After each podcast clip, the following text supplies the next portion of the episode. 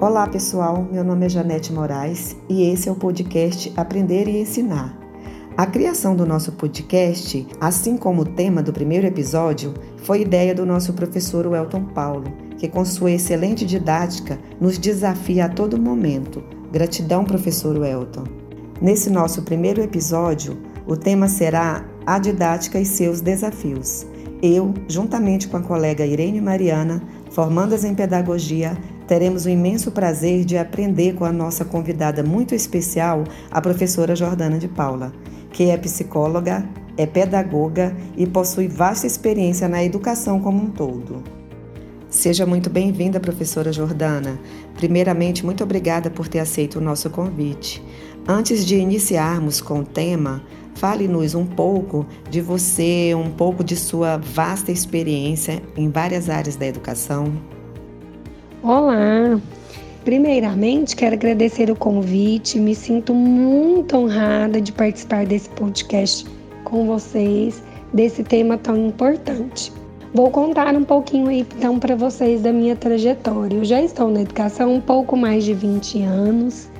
A minha primeira formação foi psicologia, mas logo me envolvi na área da educação e acabei fazendo pedagogia e algumas especializações na área. O caminho na educação começou quando eu tinha 16 anos, no meu primeiro estágio de psicologia.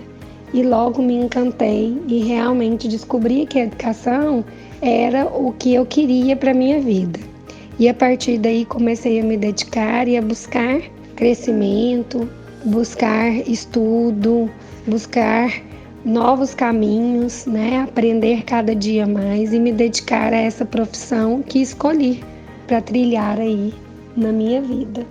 É, nesses 20 anos eu já trabalhei como auxiliar, eu iniciei como auxiliar de sala na educação infantil, aprendi muito, fui buscando sempre mais, fui professora de educação infantil e do fundamental séries iniciais em quase todas as séries e já tem por volta de oito anos que estou atuando, né? Atuo como coordenadora pedagógica e também como professora universitária. Né, do ensino superior. Então sigo aí esse caminho dentro da educação básica e do ensino superior, buscando sempre um crescimento profissional, um aperfeiçoamento, busca pelos estudos, né, e sigo aí nesse caminho que escolhi para viver e respirar que é educação.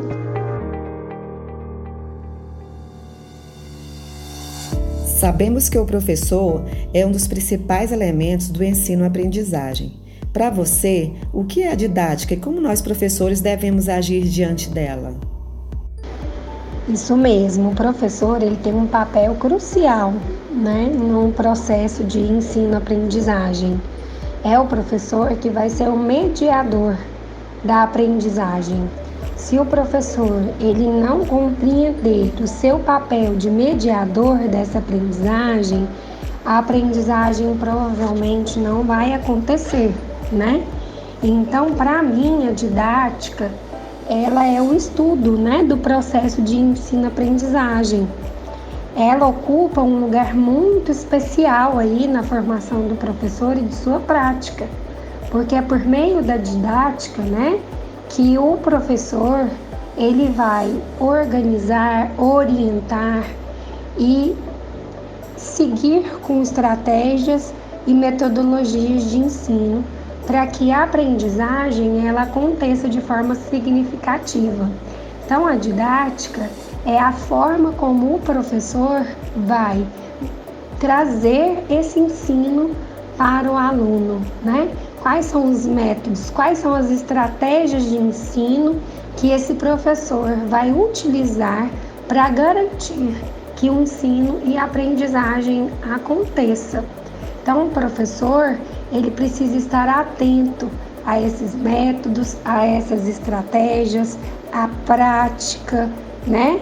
A questão da, da, da organização, do seu planejamento, pensando sempre na criança, no aluno, como autor, como protagonista deste processo.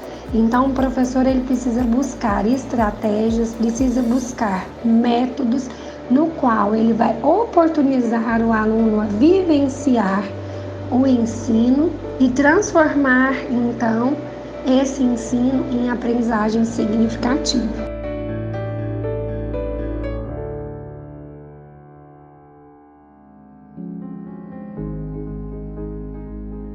Olá, professora Jordana, seja muito bem-vinda, que é Irene Mariana. Jordana, como a BNCC veio auxiliar e aprimorar o uso da didática no ensino lúdico? Então, a BNCC ela veio trazer uma grande modificação no olhar para a didática, para o olhar para o ensino, para o olhar para a busca dessa aprendizagem significativa. Porque a BNCC ela traz um olhar para a vivência, para o aprender para a vida, para o aprender para aplicar, o, o conhecer para compreender e atuar no mundo. Então a BNCC, a partir deste pensamento de que nós precisamos aprender para a vida, aprender por meio de vivência, aprender para atuarmos no mundo, ela vem então com o olhar do aluno, do desenvolvimento da criança, levando em consideração essa criança como protagonista do processo de aprendizagem. Então, como poderíamos né, trazer a criança para o centro da aprendizagem, como autora da aprendizagem, se não for por meio da ludicidade? Porque a criança, ela é lúdica. A criança aprende por meio das brincadeiras, da música, da vivência, das relações. Então, a criança ela vai aprender pelo lúdico. Então, a BNCC ela vem reforçar a importância do lúdico para que a criança vivencie na sua realidade a aprendizagem, o que torna então, por meio do lúdico, a aprendizagem para a vida, aprendizagem de forma significativa, que a criança realmente vá carregar para o resto de sua vida, podendo então atuar como cidadão no mundo.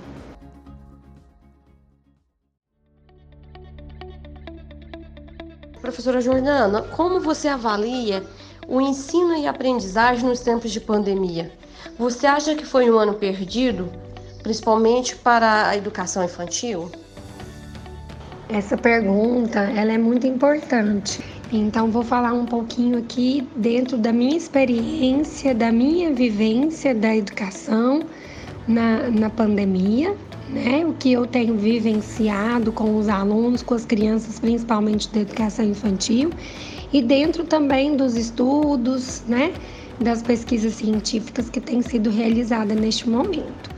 Eu acredito que este ano não foi um ano perdido, porque este ano, por mais que foi um ano difícil, ele trouxe uma oportunidade das crianças aprenderem por meio da vivência algo que muitas vezes a gente não aprende, que é como lidar com as habilidades socioemocionais, como lidar com a frustração, como lidar com os conflitos, como lidar com o não poder, né? Então a pandemia, ela trouxe uma vivência do socioemocional de uma forma como a gente nunca vivenciou. Então, a gente conseguiu esse ano aprender muito. Porque aprender não é só conteúdo, né? Aprender não é só saber definições e conceitos. Para a gente também aprender, nós precisamos estar fortalecidos nas relações, nas habilidades socioemocionais, porque não adianta saber um conceito, eu saber uma definição de um conteúdo, se eu não souber usar isso na minha vida. E quando eu uso um conteúdo na minha vida, eu utilizo ele junto com as minhas emoções, junto com as minhas relações. Então esse ano foi um ano onde nós aprendemos muito. Estamos aprendendo a ser resilientes, a ter tolerância à frustração, a sermos empáticos, a nos colocarmos no lugar do outro, nós estamos conseguindo perceber o outro, nós estamos conseguindo compreender como é na minha casa a relação com a família, a proximidade de estar muito tempo próximo, como lidar com isso. Nós tivemos que recriar rotinas. Então, na verdade, esse ano a gente pode ter perdido talvez alguns conteúdos, alguns conceitos, mas nós ganhamos muito muitas aprendizagens, né? aprendizagens de vida, que são muito mais difíceis de ser aprendidas do que as aprendizagens escolares. Então, nós precisamos agora, né, pós-pandemia, nos oportunizarmos dessa aprendizagem que foi adquirida para fazermos relações com os conteúdos escolares. Então, eu acredito que este ano não foi perdido. Nós aprendemos muito, tanto as crianças, né, quanto nós, professores.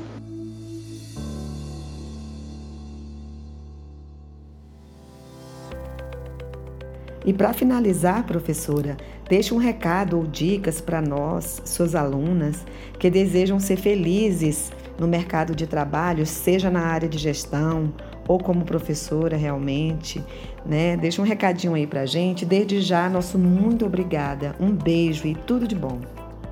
Um recado que eu quero deixar aí, né, para quem quer seguir essa carreira, quer seguir aí essa profissão tão maravilhosa, que nunca deixem de estudar, que nunca deixem de buscar. Nós só crescemos se nós buscamos né? Se nós buscamos melhorar sempre. E o estudo faz parte dessa melhoria. Então, nós que somos da área da educação, precisamos sempre, sempre, sempre estarmos buscando melhorarmos a nossa formação. Então, para que nós melhorarmos a nossa formação, nós precisamos buscar sempre o estudo. Então, não parem, Dediquem-se à nossa profissão, estudem, busquem, pesquisem, porque por meio né, do estudo, dessa busca e dessa formação continuada, nós vamos nos transformando em profissionais melhores e podendo possibilitar e oportunizar os alunos e as crianças a uma aprendizagem mais efetiva e mais significativa. Então sigam o caminho de vocês, não desistam e busquem. Busquem sempre a formação continuada para que vocês se desenvolvam cada vez mais como profissionais.